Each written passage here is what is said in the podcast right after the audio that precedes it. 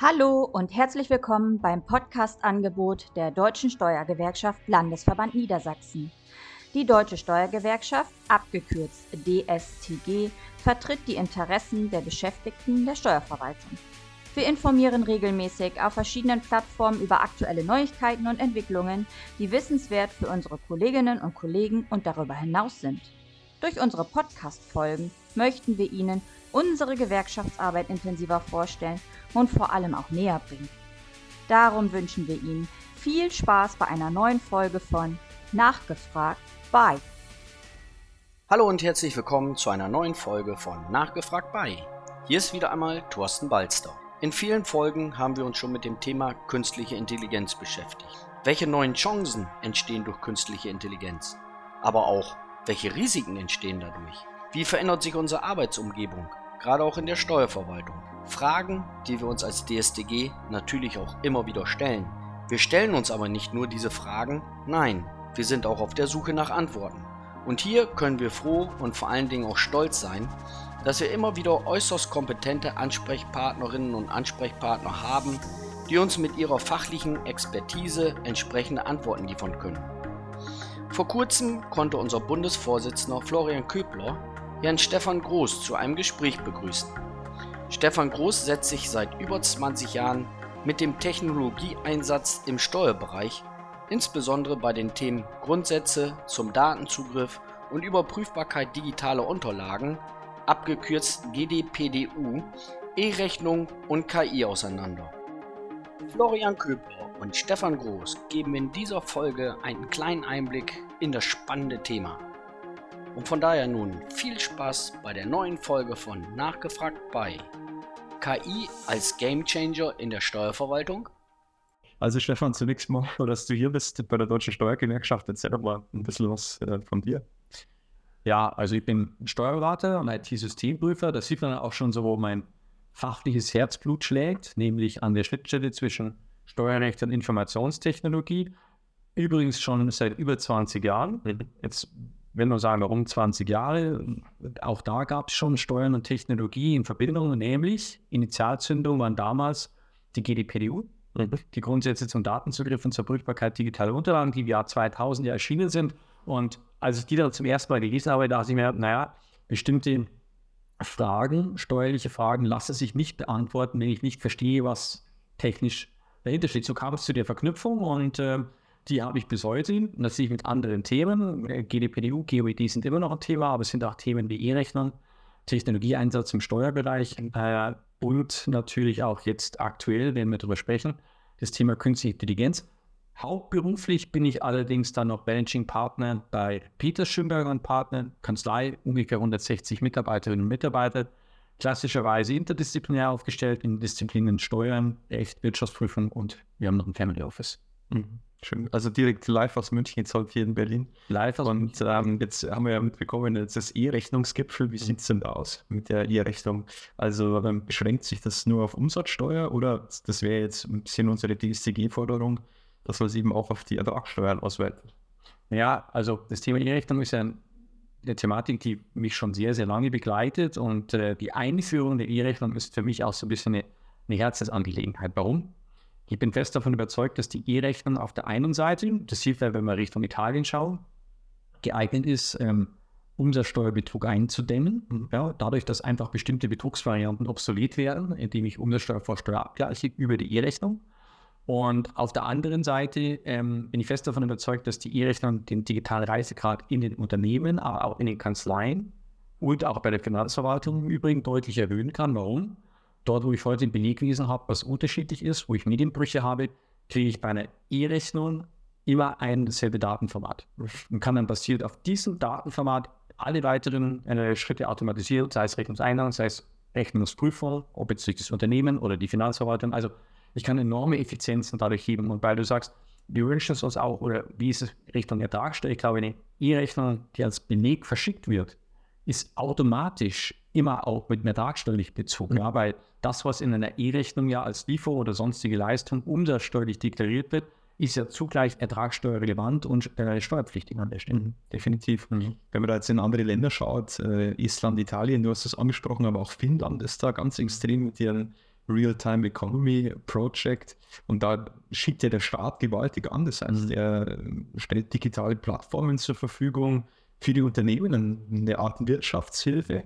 Äh, und er sagt, komm, ich, ich gebe euch Digitalisierung, ich investiere kräftig für euch, sodass ihr digitaler werdet, ihr Wirtschaft. Und äh, natürlich auf der anderen Seite hat die Steuerverwaltung äh, dann auch die Daten und kann eben prüfen, so wie du gesagt hast, und kann effizienter die bösen Buben äh, einfangen. Also das heißt, äh, wenn ich dich jetzt richtig verstehe, Win-Win-Situation. Es gibt Effizienzgewinne auf Seiten der Unternehmen, natürlich auch bei den Beratern. Ja? Also dieser lässige Tippaufwand fällt auch weg, mhm. Einscan-Aufwand und gut, auf unserer Seite definitiv auch.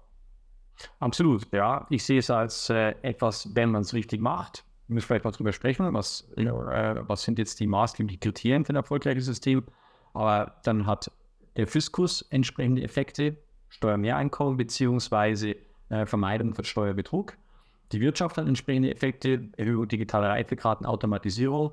Die Steuerberater haben Vorteile, sie haben das Belegwesen digital, müssen es nicht mehr abtippen oder sonstiges, haben also keine Medienbrüche mehr. Aus meiner Sicht äh, etwas, was allen hilft, wenn wir es richtig machen. Mhm. Glaube ich auch. Jetzt giltst du ja so in Steuerberaterkreisen als Mr. Text-GPT, hätte ich jetzt weiter mal gesagt. Also deine Leidenschaft momentan ist schon so ein bisschen die künstliche Intelligenz und wie kann uns diese künstliche Intelligenz helfen, diesen enormen Fachkräftemangel irgendwie in den Griff zu kriegen? Und äh, erzähl mal ein bisschen, was da so deine Themen sind, Stefan. Mhm. Vielleicht nochmal einen Schritt zurück. ChatGPT. Ähm, ich habe mich seit ungefähr drei, vier Jahren beschäftigt mit dem Thema KI in der Steuerberatung. Mhm. Und eine KI-Disziplin ist NLP, Natural Language Processing. Das bedeutet, das sind KI-Systeme bezogen auf unstrukturierte Daten auf Text. Ja? Also was kann KI damit anfangen? Und ähm, als dann im November, Dezember 2022 auf einmal in den sozialen Medien das Thema ChatGPT kam, dachte mir zunächst, ja, das ist der nächste Hype, habe es erstmal gedanklich beiseite gelegt. Und als dann immer mehr kam, habe ich es mir genauer angesehen. Und als ich es mir dann genauer angesehen habe, war ich ziemlich beeindruckt, bin bis heute beeindruckt und für mich persönlich hat sich die Sicht, die Welt in Sachen KI im November, Dezember 2022 grundlegend verändert. Warum? Wir haben einmal eine Maschine, eine Lösung, die Kontext versteht, mit der ich sozusagen sprachlich in Interaktion treten kann und die mir auch natürlich sprachliche Antworten in perfektem Deutsch, in perfektem Englisch wiedergibt. Ja, das ist neu, das gab es so nicht. Was es auch nicht gab, war, dass ich mit der Maschine in Interaktion treten kann. Das heißt, wenn ich jetzt eine Antwort erhalte, mache ein Beispiel, ich lasse die Maschine eine Stellenanzeige für einen Steuerberater erstellen, dann kommt die Stellenanzeige wunderbar geschrieben. Wenn sie mir nicht gefällt, kann ich sagen, bitte Stellenanzeige wie folgt modifizieren, bitte wie folgt erweitern, bitte anders ausgeben, kürzer, länger und so weiter. Also alles Fähigkeiten, ähm, die wir bislang nicht von einer Maschine erwartet hätten. Also hat sich ziemlich geändert. Und jetzt kommt die Frage, was bedeutet diese ganze Entwicklung eigentlich für das Steuerrecht? Und da müssen wir zwei Dinge unterscheiden. Wir müssen einmal danach unterscheiden, was kann uns die Technologie im Tagesgeschäft bringen, jenseits von steuerrechtlichen Fragestellungen und was kann sie uns vielleicht künftig bringen, in Form dann auch von wirklich fachlich korrekten Antworten. Ja, das sind die beiden Dinge, die wir unterscheiden müssen. Und können wir gerne darauf eingehen, wenn du willst. Mhm ich würde schon sagen, dass es sich lohnt, darauf einzugehen. Mhm. Also wir haben gestern auch unseren Future Day gehabt und ich habe so ein bisschen mitgenommen, dass es eigentlich vier verschiedene Anwendungsbereiche äh, von dieser neuen KI gibt. Und ähm, für unseren Bereich, glaube ich, im Wesentlichen einmal diese Consultant-Funktion, eben als Ratgeber, aber dann eben auch als Co-Pilot. Vielleicht, ähm, wenn du da noch ein bisschen was sagen kannst, weil ich glaube, da, ich habe dich immer auf der Veranstaltung gehört, da, das ist schon so ein bisschen auch ein Game Changer für die Berater. Ne? Also Co-Pilot-Funktion sind für mich vor allem dann ähm, Dinge, wie dass mich die KI dabei unterstützt, Texte zu erstellen, Texte zu entwerfen, Texte zu kürzen, Zusammenfassungen zu erstellen, Texte umzuformulieren und so weiter. Also ein super Werkzeug, mhm. was uns die tägliche Arbeit einfach einfacher macht. Dort ist ja auch relativ unproblematisch momentan einzusetzen, wenn wir keine personenbezogenen oder äh, vertraulichen Informationen verwenden. Weil wir uns immer sehen, ChatGPT ist eine Lösung, die wird gehostet im Drittland, vornehmlich in den USA. Und die Datenschutzbestimmungen sind dort nicht so, wie wir sie benötigen, wenn wir damit mit entsprechenden Mandatsinformationen ähm, Testen und so weiter arbeiten. So. Also auch im Hinblick jetzt auf die Steuerverwaltung. Ich kann mir ja vorstellen, dass der ein oder andere dann auch mal so ein Schreiben mit Hilfe von ChatGPT entwickelt. Also aufpassen, alles was das Thema Klarnamen, Steuergeheimnis ja. und so betrifft. Also hier vorsichtig sein, jawohl, wenn man sich helfen lässt, dann muss es halt der X und der Y sein. XY anonymisieren, weil das wird dann übermittelt und landet in der Cloud und kann auch nicht mehr gelöscht werden. Und so nichts. Ja, dessen muss man sich erstmal bewusst sein. Füttert man da eigentlich auch die KI mit Daten? Also lernt die momentan ChatGPT? Ja, also den Prompts, also von diesen Eingaben? Mit jeder Eingabe und mit jeder Reaktion auf eine Eingabe lernt die KI es gibt allerdings begrenzt die Möglichkeit, in einer bestimmten Version das abzuschalten. Das heißt, ich kann bei bestimmten Einstellungen sagen, meine Eingaben nicht fürs maschinelle Lernen verwenden. Unabhängig davon wird, ähm, wird, muss ich davon klar abraten, aktuell vertrauliche Informationen, dem Steuergeheimnis unterliegende Informationen ja, ähm, in die Maschine einzugeben. Ja, also das sollte man nicht tun. Also das heißt, wenn ich eine Unterlageanforderung an den Mandanten, an den Steuerpflichtigen habe, dann kann mir ChatGPT jetzt schon ein Stück weit helfen. Klar, also typisches Beispiel, Musteransch ein Musteranschreiben für den Mandanten zur Abgabe der Unterlagen für die Steuererklärung für das Jahr XY, dann kriege ich perfektes Schreiben. Mhm. Schon interessant. Okay. Also das war jetzt die Copilot-Funktion. Ja. Jetzt äh, vielleicht auch mal zu dieser Consultant-Funktion, weil ich glaube, da ist noch ja. mehr Musik in, in der Sache. Da ist noch mehr Musik. Ähm, das ist vielleicht auch noch Zukunftsmusik, wobei die Zukunft sehe ich dort nicht jetzt in ein paar Jahren, sondern vielleicht schon in diesem Jahr, vielleicht auch in ein paar Monaten nämlich um ChatGPT steuerrechtlich zu nutzen. Viel 1, nämlich die Verheiratung zwischen der Technologie, ja. ChatGPT und Inhalten, steuerrechtlichen Inhalten. Wir muss wissen, die jetzige Fassung wurde nicht beziehungsweise maximal rudimentär mit Steuerliteratur oder mit deutschsprachiger Steuerfachliteratur trainiert. Und wenn die KI damit nicht trainiert wurde, kann ich auch keine Antwort. Ja. So. Und äh, Jetzt aber sehen wir, dass äh, ähm, immer mehr in die Richtung denken, wie bekommen wir Content und Technologie verheiratet. Und ich behaupte, es ist nur eine Frage der Zeit, bis die großen Content-Anbieter Lösungen haben werden, die dann mit deren Inhalt die Möglichkeit schaffen, mit der Technologie wie ChatGPT zu arbeiten. Ob es dann ChatGPT ist als Sprachmodell äh, oder das dahinterliegende Sprachmodell oder anderes, muss man sehen. Eins ist natürlich klar, um da auch wiederum mit diesen Lösungen arbeiten zu können, Datenschutz, vertrauliche Informationen, solche Themen müssen gelöst sein. Ich denke da jetzt zum Beispiel an die Verlage, bei denen ja Einkommensteuerrechtskommentare lagern, Umsatzsteuerkommentare, aber auch die Rechtsprechung. Also das heißt, sobald diese Software, egal ob das jetzt ChatGPT ist oder ob es eine Eigenentwicklung ist, mit solchen Sachen gefüttert wird, ähm, kann eigentlich eine faktische Beratung stattfinden. Ja, es kann eine faktische Beratung stattfinden. Dazu muss man aber eins nochmal sagen.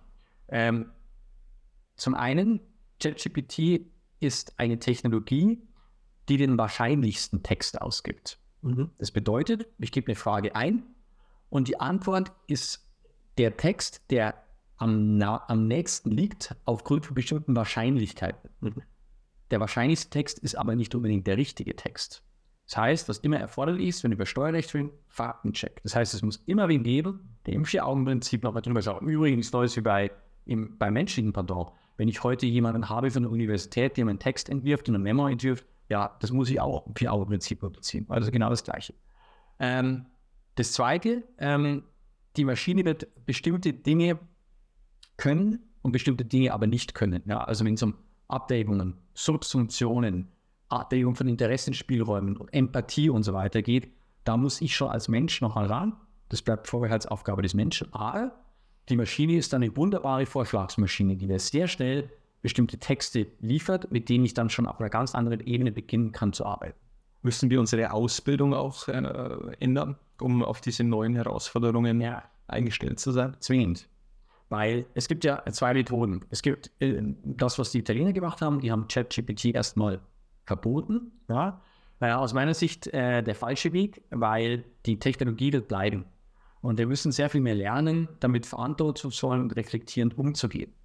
Und Lernen bedeutet, es in die Ausbildung zu integrieren. Das heißt, es auch zuzulassen. Ich mache viele Universitäten beispielsweise, die lassen aktiv ChatGPT zu, sagt, benutzt es, aber hinterfragt die Ergebnisse. Ja? Also, und diese, diese Interaktion, diese Symbiose zwischen Mensch und Maschine, die muss äh, rein in die Ausbildung und zwar nicht nur in die universitäre, sie muss in die berufliche Fortbildung und sie muss aus meiner Sicht auch in die Steuerberaterausbildung, da müssen wir überlegen, wie wir damit umgehen. Mhm.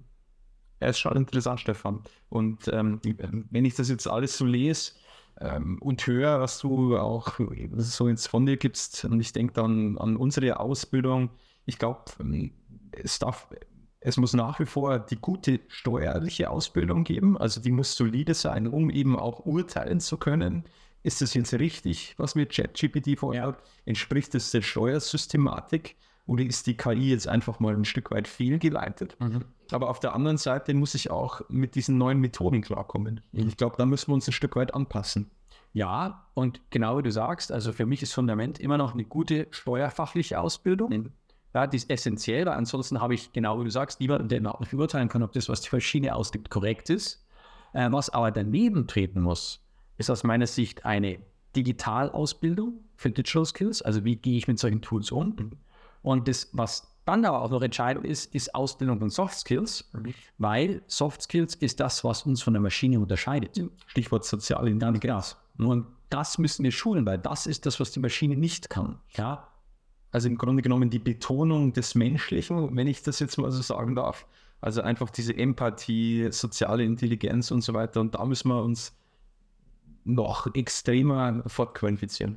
Da müssen wir uns fortqualifizieren. Und äh, wenn jetzt die Frage vielleicht noch äh, kommt, naja, was bedeutet das für uns? Müssen wir uns Sorgen machen, unsere Arbeit? Mhm. Wir behaupten, nein. Ja, es war aus meiner Sicht das, als Steuerberater nie so spannend, Steuerberater zu sein oder zu werden wie heute. Ähm, auch unsere Daseinsberechtigung wird durch die KI nicht in Frage gestellt werden.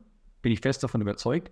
Wir brauchen, das war ja das Eingangsstatement nochmal, die KI und Technologie zwingend, um die knappen Personalressourcen, die sich weiter zuspitzen werden, in irgendeiner Form zu kompensieren. Also da wird Technologie und KI essentiell sein. Und wenn wir schon darüber sprechen, ähm, ähm, was KI bedeutet für den Arbeitsmarkt, dann muss man zwei Dinge unterscheiden. Die KI wird dich nicht ersetzen, die KI wird mich nicht ersetzen, die KI wird aber Tätigkeiten in Frage stellen, ähm, die sich nicht mit KI beschäftigen. Ja, das heißt, es wird zwingend für sein, uns auch damit auseinanderzusetzen und die KI als Ergänzung, als Werkzeug zu nutzen und zur Effizienz zu nutzen. Hm. Wenn ich jetzt mal zurückkomme zu den ähm, Steuerfällen und wir leben natürlich in einem Massengeschäft und äh, der dritte Anwendungsbereich von so einer KI ist natürlich auch Risikomanagement. Und äh, einfach mal die Frage an dich. Ich glaube, die Unternehmen sind mittlerweile die wollen das Steuerrecht einfach weghaben. Ja? Also der Steuersachverhalt muss in irgendeiner Weise erledigt sein, das Ganze möglichst schnell. Die Unternehmen wollen sich darauf konzentrieren, was sie eigentlich unternehmerisch machen. Hm. Braucht es da auch Änderungen im Steuerrecht? Also Stichwort ähm, mehr Fokus auf steuerliche Compliance, also diejenigen, die sich immer gut verhalten, ähm, sollen irgendwie auch einen Profit davon haben und müssen, müssen wir uns das ganze Steuerrecht ein bisschen anschauen, auch um es eben digital besser zu machen und der KI auch die Chance zu geben, richtig gut zu wirken.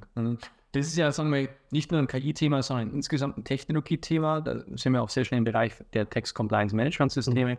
Und aus meiner Sicht ähm, bildet der 38 IGAO, das ist ein 39 IGAO, das müsst ihr dann auch schauen bis Interview, äh, äh, bildet einen wunderbaren Ausgangspunkt weil dadurch bekommt jetzt das Thema Text-CMS noch eine gewisse Wertigkeit dahingehend, dass man sagt, wenn ihr entsprechende Kontrollen habt, ja, dann ähm, ist sozusagen die Gegenleistung der Finanzverwaltung eine kürzere oder zeitnahe Betriebsprüfung oder Erleichterung bei der Betriebsprüfung.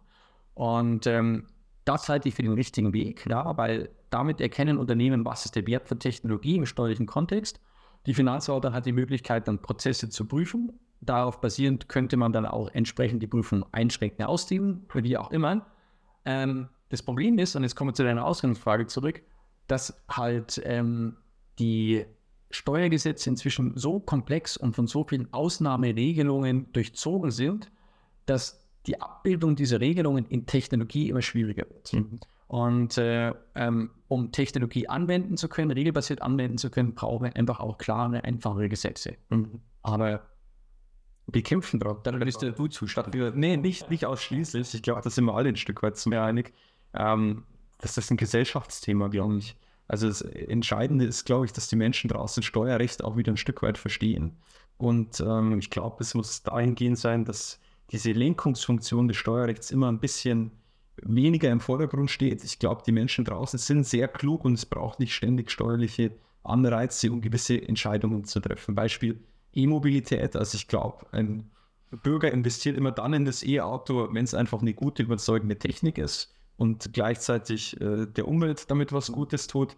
Ähm, aber nur Entscheidungen zu treffen wegen Steuerrecht, das ist aus meiner Sicht äh, der falsche Weg. Und äh, ich habe das jetzt mal so mitgenommen und bin dankbar, dass du auch sagst, jawohl, wir brauchen ein einfacheres, ein klareres Steuerrecht, eben um den Unternehmen auch einen gewissen äh, leichteren Spielraum zu geben, aber auch einfach da, um eine Entbürokratisierung durchzuführen. Ja, und vor allem wir brauchen, um eine Entbürokratisierung durchzuführen, müssen wir weg von täglich neuen ähm, Bürokratismen für die Unternehmen in Form von Meldepflichten etc. Ja, die, äh, die Unternehmen bekommen ja nahezu äh, monatlich irgendwelche neue Meldepflichten aufoktroyiert. Das ist im Grunde genommen das, was ich heute in der Früh ähm, mit Monika Wünnemeyer und ihm ein bisschen diskutieren durfte. Ansonsten würde ich jetzt mal sagen, vielen Dank zunächst mal mhm. für den Einblick in eine ChatGPT und schön, dass du da warst. Mhm. Sehr gerne, vielen Dank. Ja, an dieser Stelle ein ganz herzliches Dankeschön an unseren Gast Stefan Groß und an unseren Bundesvorsitzenden Florian Köbler für den sehr interessanten Austausch. Auch dieser Dialog hat sicherlich dazu geführt, dass einige Fragestellungen nun beantwortet werden konnten. Die DSTG wird sich diesem wichtigen Thema in der Zukunft weiterhin widmen. An unsere Hörerinnen und Hörer habe ich abschließend noch eine Bitte. Wir würden uns über ein Feedback zu dieser und zu unseren weiteren Folgen sehr freuen. Schreiben Sie uns, schreibt uns einfach eine Mail an podcast.dstgnds.de. Auch sind wir über Themenvorschläge sehr dankbar. Danke schon jetzt für Ihre Vorschläge bzw. für deine Vorschläge. Ich freue mich nun auf unsere nächste Folge von Nacht fragt bei. Und bleiben Sie, bleibt uns alle munter und gesund, denn die Gesundheit ist das Wichtigste, was wir Menschen besitzen. In diesem Sinne, bis zum nächsten Mal, Ihr, euer Thorsten Balster. Dies war eine neue Folge von Nachgefragt bei, dem Podcast-Angebot der Deutschen Steuergewerkschaft Landesverband Niedersachsen. Informationen zu dieser Folge finden Sie in den Show Notes. Weitere Infos zur Deutschen Steuergewerkschaft auf unserer Homepage www.dstgnds.de. Außerdem finden Sie uns bei YouTube, Facebook, Instagram und Twitter und Sie können uns auch über die App Pipasch abonnieren. Bleiben Sie gesund und munter. Es gilt, alleine ist man stark, gemeinsam aber unschlagbar. Darum Deutsche Steuergewerkschaft. Wir freuen uns auf Ihren, deinen nächsten Besuch. Bis dahin alles Gute.